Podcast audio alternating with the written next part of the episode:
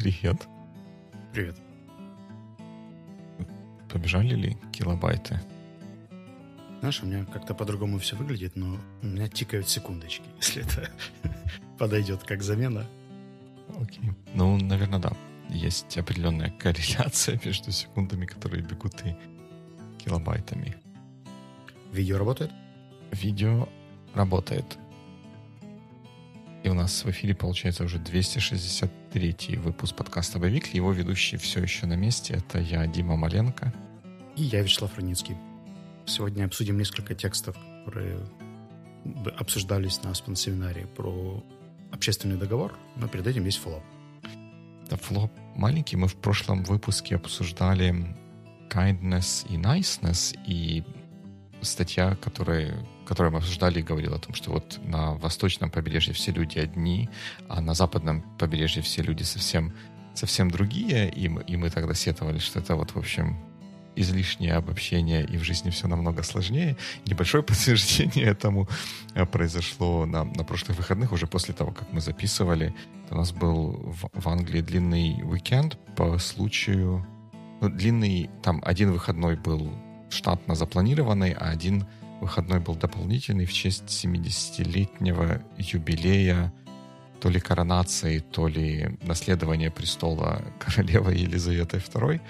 И по этому поводу во многих местах устраивались всякие, не то чтобы массовые гуляния, а просто вот празднования некоторые. И во многих местах это вылилось в, в так называемый party, когда улица, вот, например, на нашей улице улицу перегородили, чтобы машины не ездили, вынесли там столы какие-то, э, люди поприносили каких-то яств и, в общем, тусовались пол, полдня.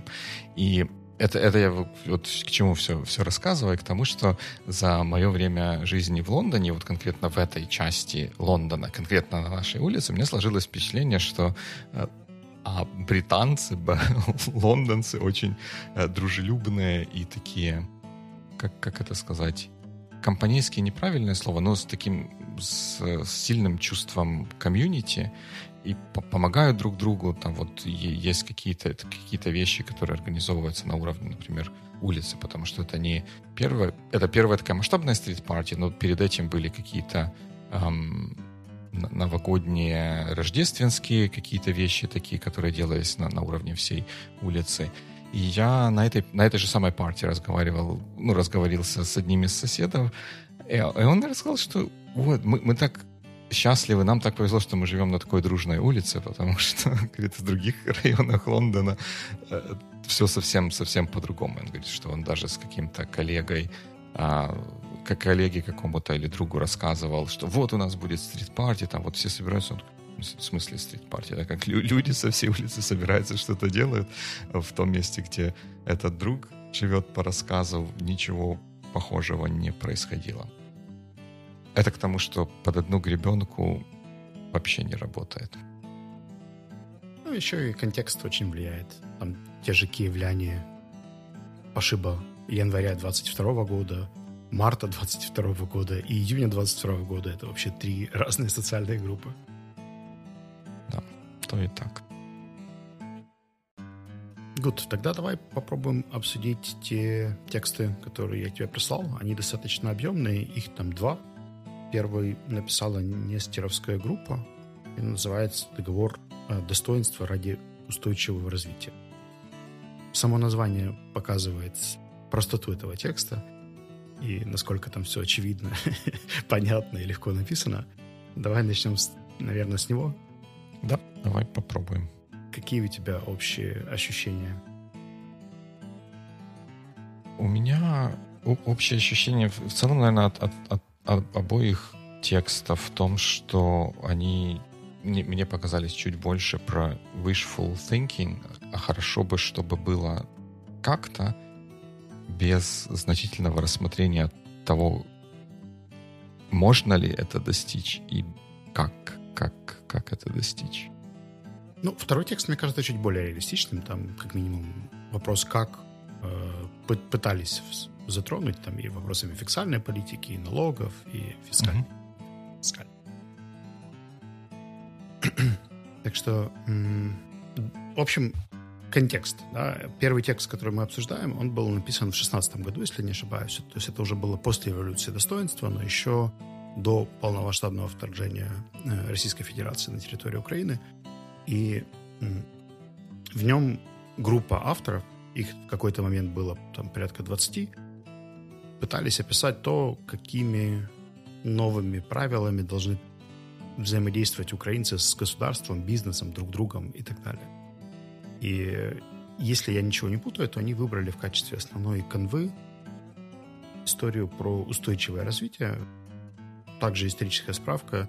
Это был вектор развития для ООН там, с далекого 14-13 годов. Э, начали об этом говорить еще в 2009 году, и если вдруг вам интересно, то есть очень прикольные отчеты ООН про устойчивое развитие.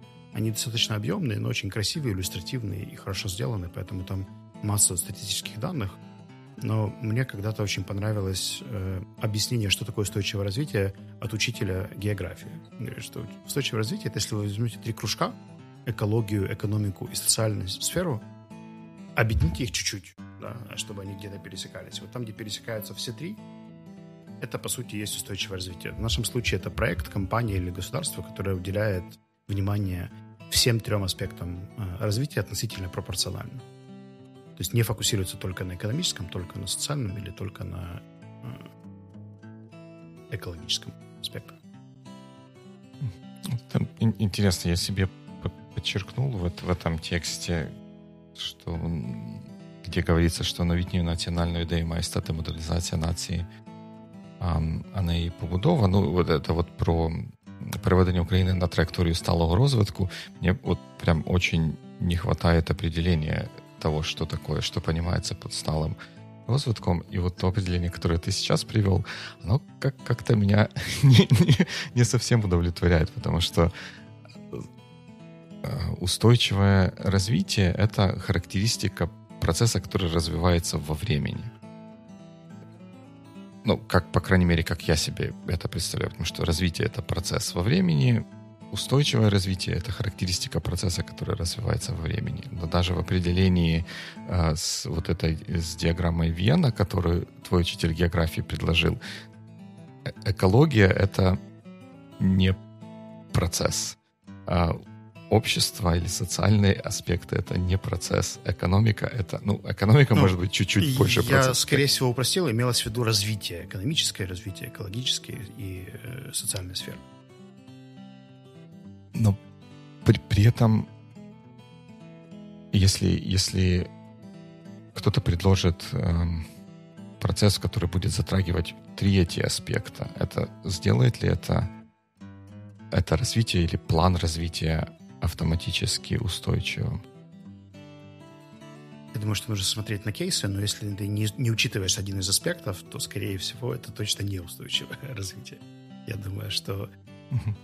тут как минимум стоит об этих аспектах задумываться. И пока что это самая простая из дефиниций, которую я находил, потому что были еще более сложные, но это то, что относительно более-менее было мне понятно, когда я к этому готовился. Мне кажется, авторы в, в, этой, в этой статье, как я так эм, понял, что понимание устойчивого развития, которое используется в тексте, это то, что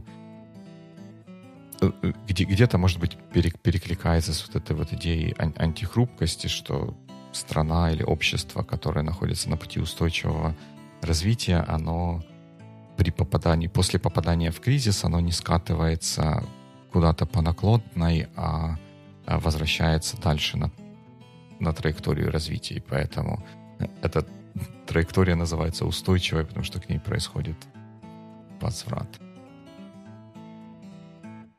Ну, там, наверное, даже не столько возврат, сколько имеется в виду, что она там, как раз именно термин устойчивый, да, предполагающий, что несмотря на внешние факторы, которые могут сильно влиять, рано или поздно все равно происходит рекорреляция курса опять в эту сторону. И все изменения незначительные. Там, условно, прошел COVID, и траектория быстро вернулась на тот курс, который был заложен изначально. Вверх, mm-hmm. да. Или к лучшему. Лучшему. Ну, тут, это, наверное, моя най- наибольшая не, не претензия, а как-то вот то, что мне в, в этом тексте как-то меня не, не зацепило, вот эта, эта идея, что мы говорим, да, мы хотим вот этого устойчивого развития, но как бы как, как этого достичь?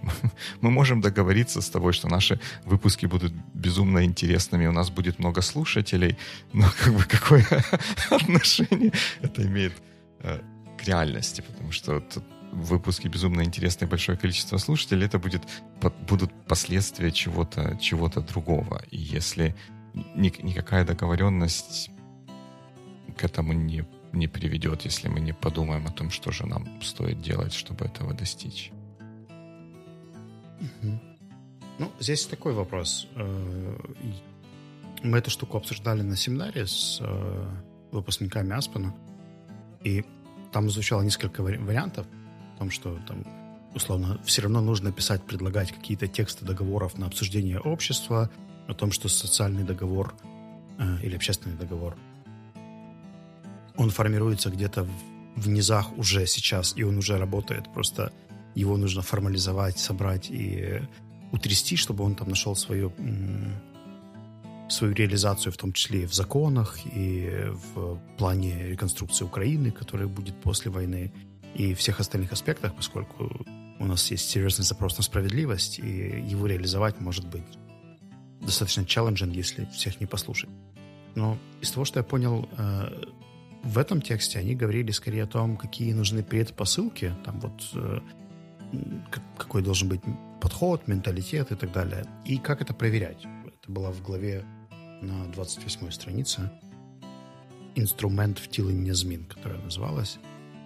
И там несколько есть критериев, там, начиная с 29 уже страницы, про работу с политическими элитами, работа с, с позитивной суммой, э, признание регионального разнообразия и так далее, и так далее, и так далее.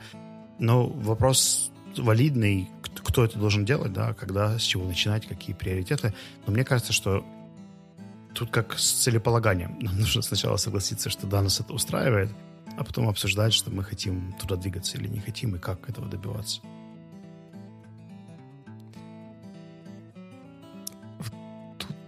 Наверное, чтобы мне какую-то свою мысль выразить по, по этому поводу, надо отослаться к вопросу, который я добавил в а ты прокомментировал, что первые два текста были как раз об этом, и, и поговорить о том, что же вообще такое вот этот социальный или общественный договор, потому что, мне кажется, вот эти два текста, они это воспринимают как-то немножко по-разному, и плюс это совсем отличается от того, как я себе это представлял, если бы меня на улице поймали и спросили, что такое общественный договор, от того, чтобы я ответил на такой вопрос. Давай с тебя и начнем. Что ты считаешь общественным договором до того, ты же как ты читал эти тексты?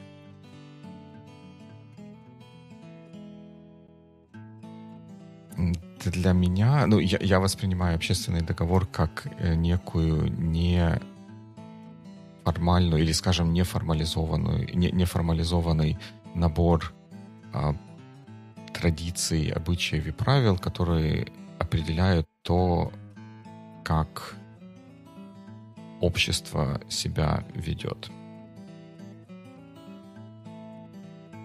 Alright. Что включает в себя взаимодействие разных частей этого общества. В первых двух текстах этой читанки, которые мы сейчас не обсуждаем, э, это были тексты Гоббса и Лока, э, обсуждались предпосылки создания государства. В тексте Гоббса обсуждалась история про абсолютные монархии, и там, условно, зачем людям нужно государство, почему они согласны жертвовать какими-то своими свободами и там, отказываться от природных прав там, на то, чтобы забрать у кого-то что-то, да, или защищать себя всеми своими силами и так далее – в пользу какого, какой-то абстрактной машины. Там, угу. В тексте Гоббса это называется Левиафан. И все последствия такого соглашения, что если мы соглашаемся, что он нас защищает, в смысле власть, да, нас защищает и спасает от войны всех против всех, то мы в соответствии этого хотим мира, там, жертвуем какими-то своими свободами и слушаемся того, кто является представителем этой власти. Э, достаточно авторитарный стиль э, написания, но предпосылки в целом ну, похожи на, прав, на правдивые. А у Лока дальше еще описывается уже создание более демократических обществ, там, где люди выбирают да, или договариваются о том, что ребята, мы понимаем, что нас много, что нам нужно как-то это все организовывать, давайте мы выберем того, кто будет представлять наши интересы, и вот про эту передачу интересов. А, но дальше с этим нужно как-то жить. И вопрос в том, насколько там, условно, договоренности, достигнутые в 1580 году, адекватно переносятся на 2022 год. И когда мы рождаемся в стране, э, у нас э, Демьяном Омом была эта дискуссия, когда мы рождаемся в стране, и там есть какая-то конституция, мы просто, потому что мы здесь родились, уже принимаем эту конституцию, живем по этим законам, правилам, нормам и так далее. У нас никто не спрашивает, готов ли ты переподписаться в следование этому там, при достиж... достижении 18 лет или 21 года или еще какого-то возраста. Мы просто by default попадаем в эту историю. Но самая финальная, наверное, часть, да, это то, что социальные... Э, мне просто нравится английский термин social contract. Я не уверен, что он там переводится именно как социальный или общественный. Mm-hmm. Наверное, все-таки общественный. Общественный договор —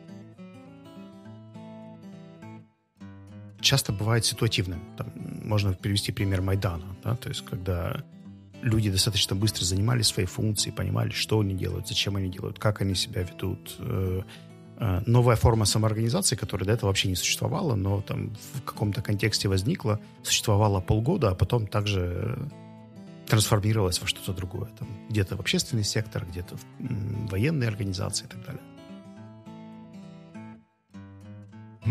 А я правильно ли услышал, что в, некотором роде общественный договор это описание формы государственного устройства?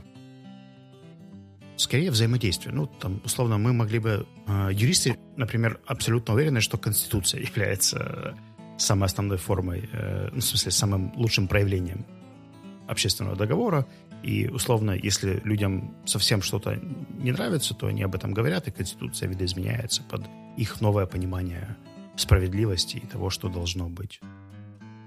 Там, условно, первые статьи Конституции там, о том, что народ является первоисточником власти, о том, что он имеет право на достоинство, честь и так далее. Вот все, все, все эти аспекты, они являются фундаментом скорее. Интересно. Ну, мне кажется, это как-то тут тоже синхронизируется, что ли, своей вот этой вот э, идеей или впечатлением от текстов, что это многое из этого это то, что по-английски называется aspirational thinking, это то, то, чего хотелось бы, но то, что в реальности происходит, может существенно отличаться от, от этого. И, видишь, я как-то, ну, я не знаю, откуда у меня это взялось. Я первые два текста не читал, потому что ты их мне не прислал. Наверное, решил, что я столько много прочитать не смогу, что, Правда? что было я бы... прислал тебе только последние два, да? Мне, мне кажется, что там PDF-ка была, которая только с этим. А нет, сори, нет, нет, это я напраслину на тебя возвожу. Нет, там, там был пол, полная, полная PDF-ка, я просто распечатал только то, о чем мы договорились. Ой, эм, и вот я, я не знаю, откуда мне это взялось. Вот я почему-то из предыдущих каких-то моих пересечений с термином э, социальный договор воспринимал это как что-то, что является отражением происходящего э, в большей степени и в меньшей степени какой ну вот, вот договором, который скрепленный или напечатанный или написанный где-то. Ну, там, условно, твой пример стрит-пати, да, это, наверное, код поведения на этой улице или этих ну, людей ну, друг с другом. Типа, типа, типа того, да, да. Ну, здесь, наверное, еще просто добавляется вопрос там, твоего отношения к абстрактным вещам, типа налоги, военная повинность, какие-то еще истории, которые там для тебя... Э, это не только человек-человек взаимодействие, но там человек-государство еще. И государство-человек. Mm-hmm. Как, как эти вещи описываются, регулируются, воспринимаются. Там, например, начиная с февраля у нас появился намного больший вотум доверия к нашей власти, чем был 22, например, февраля. Наверное, и тут где-то в, в обоих этих текстах, раз мы немного уточнили понимание э, социального договора, который в это вкладывается и э, который вложен в, в эти тексты, и, судя по всему, это э, что-то, что придает больше значения и уделяет больше внимания взаимодействию общества или отдельных индивидуумов и государства как, как большой а, какой-то определяющей структуры. И я за последнее время, за последние, в смысле, там лет, может, 10-15, как-то а, пришел а, к мысли или как-то стал смотреть на мир как на более многогранный, что ли. Кажется, что государство, хотя и является важной частью всего происходящего или того, что от, от, важной driving force. Мы так, по-моему, я так и не нашел, как это переводить на, на русский. А, движущей силой. Движущей силой, движущей силой происходящего, но все же одной из, и не обязательно самой большой или самой главной, особенно, особенно в зависимости от контекста. И с этой точки зрения вот э, эти оба текста, которые вот ставят рассмотрение вот этой вот связи общества и государства в главу угла, мне показались еще ну, немного такими ну, однобокими, что ли, потому что мне кажется, что особенно для современного мира они упускают какие-то другие связи, которые или взаимодействия, которые влияют на происходящее. Ты можешь привести пару примеров таких связей, которые э, тебе кажутся важными и упущенными здесь?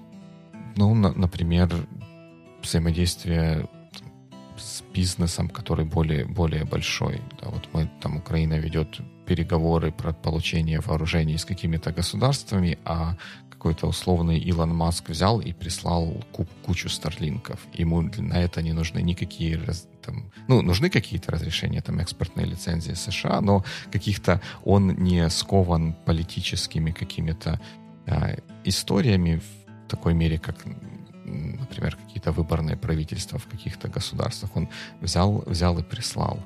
Или какой-нибудь условный а, Amazon, который потребляет, мы, мы по-моему, тоже про этот пример где-то говорили, да, потребляет там сколько-то зна- значимое количество процентов электричества, которое производится на планете Земля, одними своими какими-то действиями, которые а, transcend а, как будет по-русски, transcend, пересекают, там, разрывают все государственные границы может оказать влияние и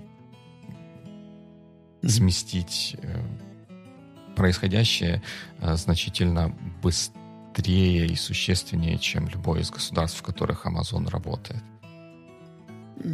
Да, возможно. Ну, тут две мысли у меня возникают. Да, вопрос еще каких-то надгосударственных историй, потому что мы же сейчас говорим, например, про конфликт двух государств, там, России и Украины. И в ситуации войны нам все равно мы ищем какого-то арбитра, да, или э, кого-то, кто может дать понятие справедливости.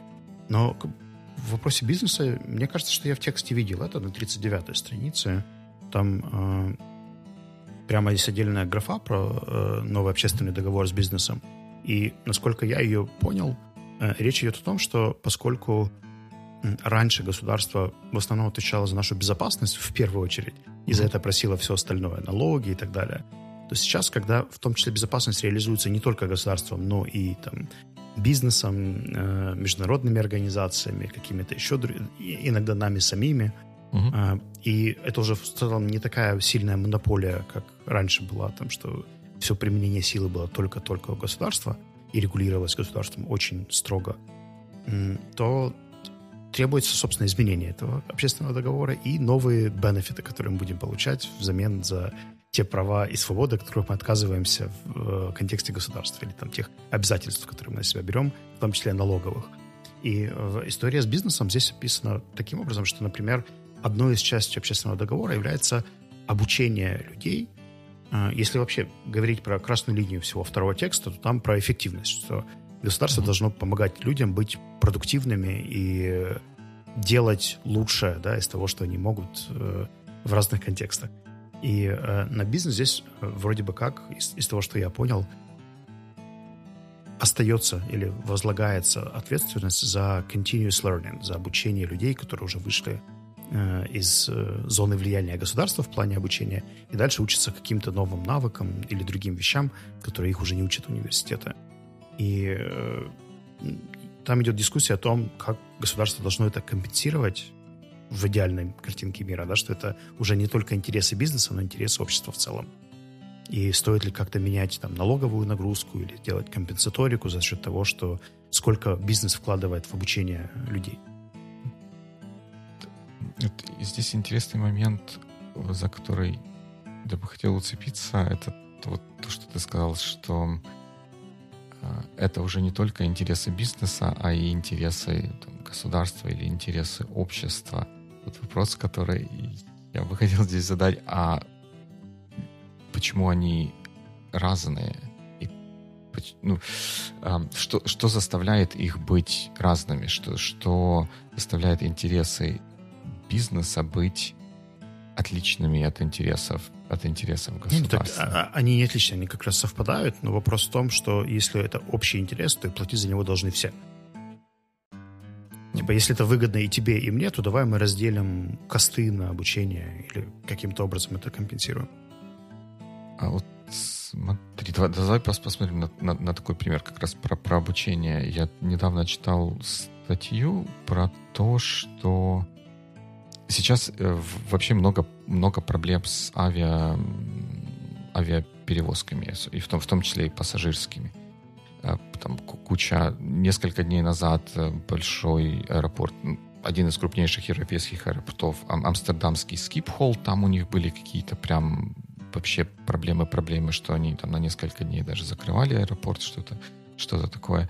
И э, отчасти этой проблемы связаны с э, отсутствием рабочей силы. Как-то гру- грубо звучит, но, в общем, недостаточным количеством сотрудников для того, чтобы обеспечить работу этих аэропортов.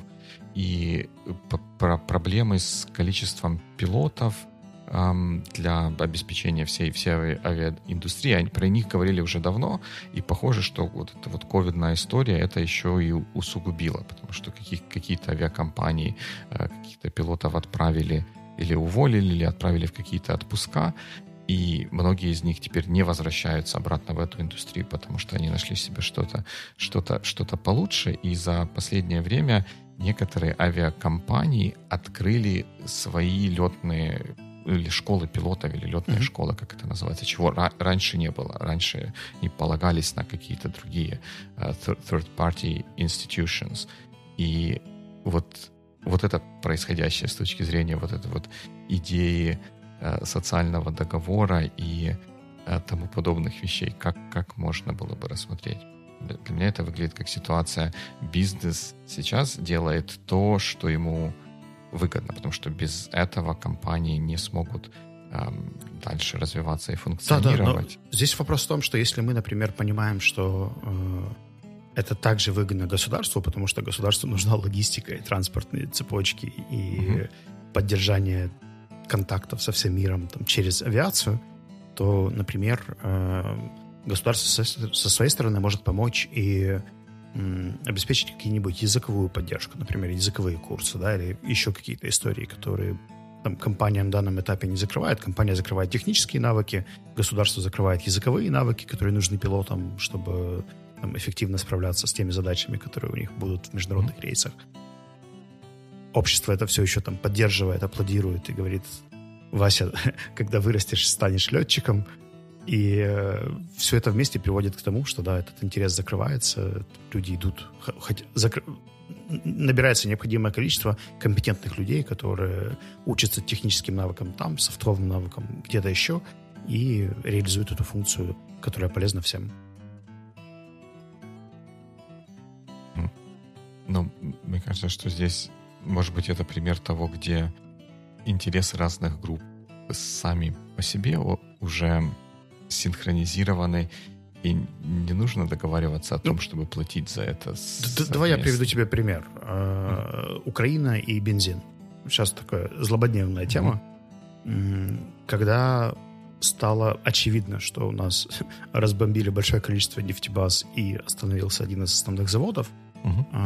появилась потребность и общества, и бизнеса, и государства как такового в конкретном ресурсе, в бензине, ну или в топливе. Угу. Так, там, дизель, бензин, газ. Для того, чтобы это реализовать, это должно быть совместное. То есть государство само по себе не может это сделать. Оно не может это довести до всех людей и раздать всем нужное количество там А95. Mm-hmm. Нет под этой инфраструктуры. Это реализовывал бизнес. В нашем случае там заправки ОККО, ВОГ и так далее. И они в взаимодействии друг с другом пытались передоговориться, как теперь быть. Какой должен быть справедливый налог? Какая должна быть цена? Должна ли она регулироваться или не регулироваться? Э, может ли государство помочь логистически или дипломатически, например, если им нужна помощь на уровне там, правительства Польши или правительства Венгрии, чтобы там, не знаю, упростить въезд, дать какие-то железнодорожные льготы, там, mm-hmm. помочь с закупкой бензовоза. Whatever. Я не очень понимаю специфику э, этой индустрии, но я знаю, что там было очень тесное взаимодействие органов власти и бизнеса, самых mm-hmm. крупных провайдеров, которые закрывают там условно 70% рынка, э, открытого розничного рынка торговли бензином. Хотя, по-моему, и оптовый также примерно. И вот они за эти несколько месяцев активно были в диалоге, чтобы договориться о том, как теперь в новых реальностях им справедливо взаимодействовать. Типа, справедлив ли тот акциз, который был до войны, да, то есть бизнес же не будет работать в минус просто потому, что это нужно всем. Э, он проработает, съест свой бюджет, объявит себя банкротом и закроется, и все, и дальше никто не сможет никого заправить. Но при этом государство присматривает, чтобы там те же ВОГ и ОКО не стали монополистами, да, или там не злоупотребляли тем, что они единственные, у кого сейчас есть доступ к нужному количеству бензовозов, чтобы довозить бензин и получать сверхприбыли на этом, вместо того, чтобы там помогать государству или делать это социально доступным. Ну, да, это, мне кажется, отличный пример взаимозависимости разных частей э, системы, и мне кажется, что это, ну, наверное, где-то ожидаемо, что когда возникают какие-то где-то непредвиденные ситуации, которые влияют на всех участников э, ситуации, они собираются и коллективно что-то что-то решают.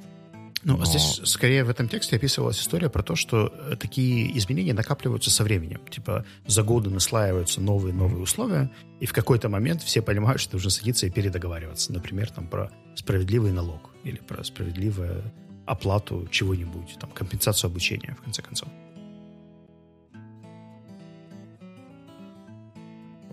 Окей. Ну, как бы да.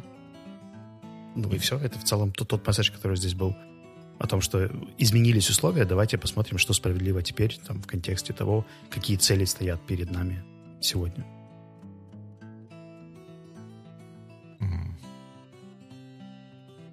Ты как-то по-другому это прочитал, да? Не, я просто тогда немного не, не, не понимаю, э, зачем... И если это и, и так как бы происходит, когда условия меняются, люди передоговариваются. Historically this been this way. А зачем тогда нам нужно явным образом этот процесс как-то запускать или фасилитировать, что мы рассчитываем от, от, получить от этого?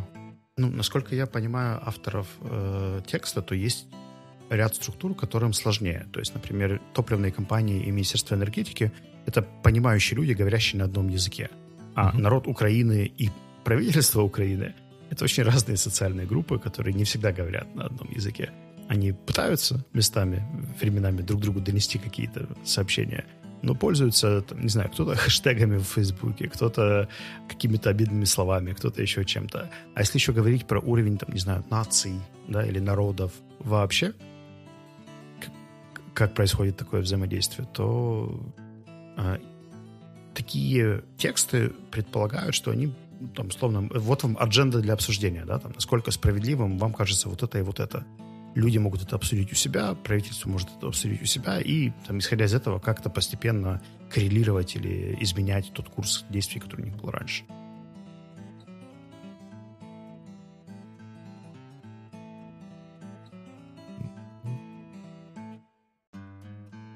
Мне, мне кажется, я, я как, как инженер, работающий со сложными системами, я там, транслирую это на, на, на свой опыт, я где-то понимаю, что как бы практическая договоренность абстрактного или глобального правительства Украины с абстрактным и глобальным народом Украины, это ну, не то чтобы фикция, это что-то такое, что слишком общее для того, чтобы быть практичным. И договоренности, и какие-то вот интерфейсы или способы взаимодействия, они вырабатываются для каких-то конкретных, специальных э, областей, и мы можем... Давай приведу тебе пример такой области. Mm-hmm. У нас сейчас работает несколько групп над созданием плана по возобновлению Украины.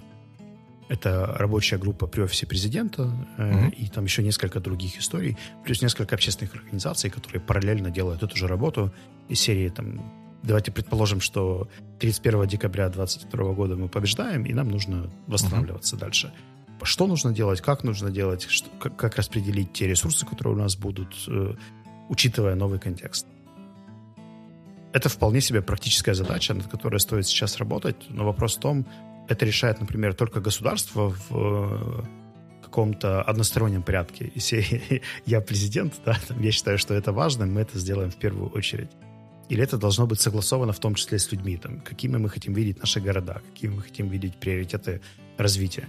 Просто то, что получилось э, сейчас, это э, часть людей, там, условных чиновников, пошли и спросили у людей, что, как, каким вы видите развитие Украины дальше при этом не договорившись об общей конве. И, э, например, там, у меня есть знакомые, которые занимаются образованием. К нему приходят и говорят, дай нам, пожалуйста, 15 идей по реконструкции или изменению образовательной системы в Украине. Он говорит, а к чему мы готовимся? То есть мы учим людей, чтобы, там, не знаю, летать в космос, стать айтишниками или делать какие-нибудь технологические, аграрные там, инновации и биотех. Э, исходя из этого, соответственно, векторы или приоритеты могут очень сильно измениться. Но э, про вот эту общую стратегию пока что никто ни с кем не договаривался, ее никак не коммуницирует, и за счет этого идет какой-то разрыв в ожиданиях. Э, у всех есть представление о каких-то там микропроектиках, которые классно было бы сделать, но, по-моему, нет общей договоренности. Возможно. То есть ты говоришь о том, что мы создаем project план, не имея цели проекта.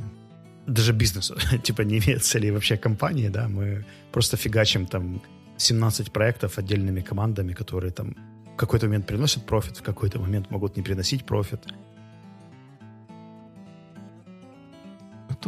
Оно как, как бы лукавое, потому что договориться там кто, кто с кем договориться. Ведь несмотря, если, условно говоря, у меня есть какие-то мои эм, убеждения или устремления, то где-то я буду их реализовывать, несмотря на то, что кто там, как там с кем-то договориться. Я смогу, я могу потом на это смотреть как на условную погоду, что вот, вот оно такое есть. Мне с этим а, там жить и работать, но я хочу делать вот это. Я буду делать делать вот это. И с, точки, с этой точки зрения практичность э, договоров, мне кажется, такой вот не, не такой высокой, как может быть где-то где-то преподносится. И поэтому я всегда ратую за то, чтобы понять, э, ну, по понимать, что что, что происходит и что движет тем, что происходит, и потом, что какие там препятствия или наоборот антипрепятствия поставить для того, чтобы это стало двигаться в нужном направлении. И мне всегда казалось, что просто договориться о чем-то это очень мало. Ну, не знаю. Тут, правда, это субъективная история. Мне кажется, что если говорить в контексте именно э, общественного договора, то сам процесс дискуссии, он может быть э, уже предпосылкой к тому, чтобы люди, даже если они не согласны, с ними все равно это обсудили, и они понимают хотя бы причины, почему это происходит. То есть это как-то коммуницировалось, были какие-то стадии. Например, э, там, в поствоенное время у меня сгорело какое-то количество билетов на разные концерты, события, мероприятия и так далее. У них у всех был пункт про э, чрезвычайные ситуации в договоре. Угу. И я понимаю, что юридически они не обязаны мне ничего возвращать, потому что война. Ну, угу. бывает так, да? Но те команды, компании, которые мне это коммуницировали, то есть они написали письмо, там, у них были мои контактные данные, они сказали, там, вот у нас там так, такие-то события, к сожалению, там все деньги реализуются нашими контракторами, они сами решают, там, делать или не делать этого, у нас нет юридически на них рычагов влияния. Я говорю, ну, блин, ладно, тогда концерты Би-2, Льюис и еще какие-нибудь там пойдут в фонд ЗСУ. Пусть идут. Окей, меня это устраивает.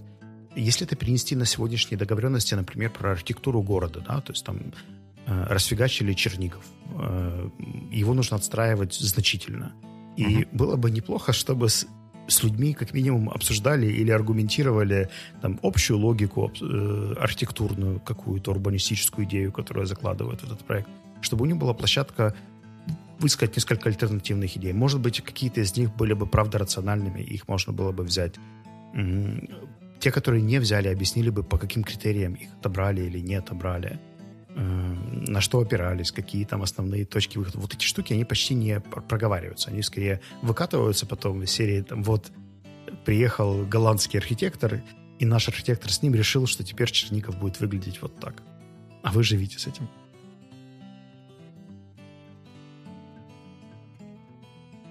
За, за, зато мы голосуем за дизайн марки в Укрпочте, понимаешь? Мне кажется, что эти все равно все, все вещи как-то где-то взаимосвязаны. Мне кажется, я слышал твою идею, что если не договор или процесс договаривания играет важную роль в коммуникации того, того что а, происходит.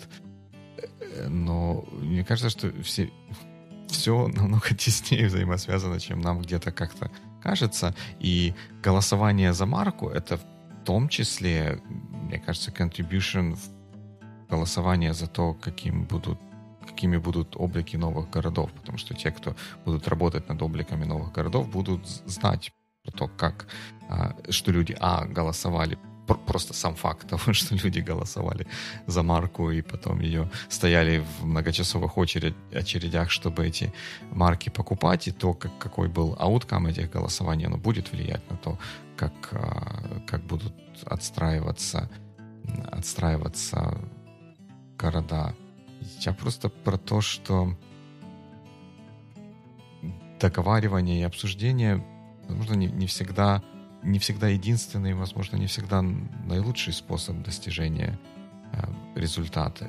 Если у нас есть две альтернативные идеи, условно говоря, там в бизнесе, да, каких-то, какой-то ситуации, или может быть две альтернативные идеи для решения какой-то какой проблемы, что, что может быть лучше, чем два стартапа, каждый из которых реализует э, какую-то одну из этих идей, но выживает потом только один та, та, чья идея или та, чья реализация оказалась лучше. Ведь нам, как общество, это может быть, ну, как, как общество, да, может быть, это выгоднее, чем мы бы там долго, два, два, два года комитет устраивал бы фокус-группы и со всеми там разговаривал, потом бы что-то сделали, а оказывается, что это на практике оно оказалось не таким, как было в теории. Вопрос в том, кто решает, что, какой из стартапов лучше. Если они показали примерно одинаковый перформанс, да, но бюджет дальше есть только на один. Ну, бюджет э, решает рынок, если они смогли, могут дальше существовать и живут оба. Ну, это классно но работает на примере бизнеса и очень странно работает, например, на примере э, реализации гуманитарной помощи и финансирования, которое нам сейчас партнеры предоставляют. Тут рынок ничего не решит, к сожалению. Тут, тут, да, но тут и социальный договор, мне кажется, ничего не решить. Потому что тут есть заранее определенные приоритеты, которые кто-то кто исполняет. Вот сейчас еще их нет, в том-то и дело. Я об этом и говорю. Кажется, с распределением гуманитарной помощи и помощи партнеров, наверное, какие-то есть приоритеты. Может быть, там с отстраиванием городов приоритетов меньше если бы я не видел фуры с пуховиками, которые приходили в апреле в Днепр, то да. Но мне кажется, что правда, тут есть определенная, определенная мискоммуникация. Ну, я в целом с тобой согласен. То есть я не ставлю процесс договоренности там, во главу стола. Я скорее о том, что если его убрать или игнорировать, то будь готов к тому, что люди воспримут несправедливым твое решение или непонятным. И насчет в этом вакууме информации появится куча поводов для того, чтобы усомниться, э, перестать верить, mm-hmm. там, поддаться каким-нибудь манипуляциям и так далее. Тут еще идея справедливости тоже такая, такая, такая себе сложная, сложная штука, потому что там можно, мы, может, мы в каком-то выпуске поговорим о том, а можно ли вообще достичь какой-то какой-то справедливости, что это такое есть. И мне, мне кажется очень опасным идея что-то строить из того, чтобы получилось потом справедливо. Потому что мне кажется, что справедливо не может получиться. Кто-то с чьей-то точки зрения то, что будет, будет, будет несправедливо, если и пытаться если мы даже, даже не узнаем об этом или не послушаем, да, а просто сделаем и потом уже посмотрим на outcome. Да, но опять мой инженерно-практичный вопрос будет, а на что это, что это повлияет? Если мы, ну, послушаем, да, эмпатия, хорошо, но если Давай мы все равно будем принимать пример. такое решение, есть, э, решение налоговая нагрузка. У нас сейчас есть эксперимент с налогом на выведенный капитал. Uh-huh. Этот налог на выведенный капитал уже долгое время просят некоторые бизнесы. Uh-huh. Будет ли это там эффективно, неэффективно на уровне всего государства, сложно сказать, потому что таких массовых экспериментов еще не было. Uh-huh. То есть те страны, которые выводили, вводили ННВК, они маленькие. И там, по сути, было четыре экономикообразующих предприятия. Uh-huh. Их все знали. И это не был масштаб Украины, где их там, не знаю, тысячи. Да? Uh-huh. И налоги распределяются соответственно. Угу. А, многие представители бизнеса просили такие эксперименты в отдельных индустриях. Типа, давайте угу. мы сделаем НВК в айтишке, например.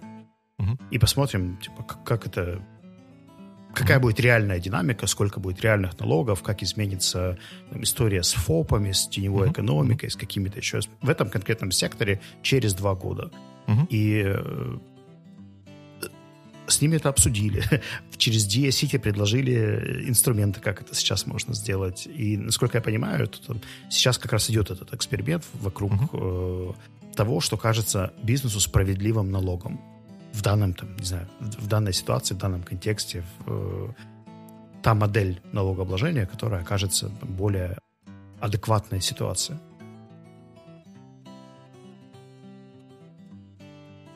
это в любом случае будет, э, там, это не подходит всем, да, то есть я не говорю про какую-то утопическую систему, которая mm-hmm. будет э, работать для всех. Но когда система, которая перестает работать, заменяется какой-то другой, то процесс изменения, мне кажется, нужно э, как минимум заслуживает коммуникации. Это вопрос change management. Если помнишь, есть uh-huh. разные циклы, которые предполагают, что тебе нужны союзники, люди, которые это поддерживают, люди, которые это продвигают, кроме тебя, который является decision-мейкером в этом процессе, потому что ты можешь решить, что теперь мы будем все ходить зелененькие, но по идее я штрафую всех, кто, кто не будет это делать там, в следующие 15 лет. Ну, mm. вот, вот тут я не могу не согласиться с тем, что эксперимент — это хорошо и правильно, потому что эксперимент — это практика. Мы чего-то сделаем, и посмотрим, оно работает или не работает, эффективно, неэффективно. И как для меня вот в этой всей конструкции слово «справедливо» вообще не звучит. Ну, вот, да, мы, у нас есть какая-то идея, мы... Почему, почему проверить, вообще начали ее менять? Почему возник вопрос про ННВК? Не знаю. You tell me. Ну, потому что то, как работала налоговая система в Украине с э, проверками, с непонятными... Ну, в общем, работать в белую крупному бизнесу было реально страшно из того, что я вижу. Окей. Okay. И ну. это казалось чем-то, что ну, не очень способствует детинизации и выведению налогов там, в э, какой-то чистый уровень. И это как раз про вопрос справедливости. И это был запрос, типа, давайте мы налоги будем платить открыто, честно, и нас не будут за это кошмарить. Ну, это какое-то узкое... Ну, вот, вот, видишь, ты сейчас объяснил слово «справедливость» в данном контексте. Оно как бы make sense. Сделать правила игры, которые понятны, э, понятны, понятны всем. И мне кажется, что для того, чтобы там двигаться или делать какие-то улучшения, слово «справедливость» не, не обязательно э, использовать. Окей. Okay. Мне кажется, что это настолько loaded term бороться за, за... Ну, вот, в общем, бороться за абстрактную справедливость, мне кажется, неблагодарно и неэффективно. Поэтому я сам стараюсь это не, не использовать как мотивацию для каких-то каких-то действий. Я своих. говорил не о философии. То есть, если мы хотим пообсуждать справедливость концепцию, как концепцию, мы пойдем почитаем Сэндела, посмотрим на 18 uh-huh. подходов к понятию справедливости и так далее. Я говорю про ощущение, про эмоцию, скорее, несправедливости или чувство справедливости, которое испытывают люди, когда видят какую-то, там, не знаю, что кто-то казнит там, э, бойца из Азовстали, да, и у нас возникает чувство, что это несправедливо, да, потому что он солдат, и Типа, так, так не нужно, так не должно быть. Когда мы видим какой-то полиси, э, например, в контексте бизнеса, что кто-то говорит, что теперь мы будем там с вас взимать дополнительный налог, военный сбор или еще что-то, то от того, как это коммуницируется, у людей все равно возникает понимание адекватности, неадекватности, уместности, неуместности, справедливости, несправедливости дополнительного сбора. Э, и от того, какой метод выбирается при интеграции этого полиси, будет зависеть потом результат. Возможно. Возможно, наверное, это от, от того, что какое-то мое, как, как мы, мы знаем, оф, на, на, на примере офлайна и офлайна у меня иногда бывает очень перекрученное понимание каких-то каких-то слов. Да, наверное, тут просто есть какая-то эм, тер терминологическая разница и я думаю, что обычно такие дискуссии потом чеваты фоллоуапами у нас с тобой. Да, не, не без того, не без того. Но об этом мы узнаем через неделю. Точно. Надеюсь, что это будет good week. Good week.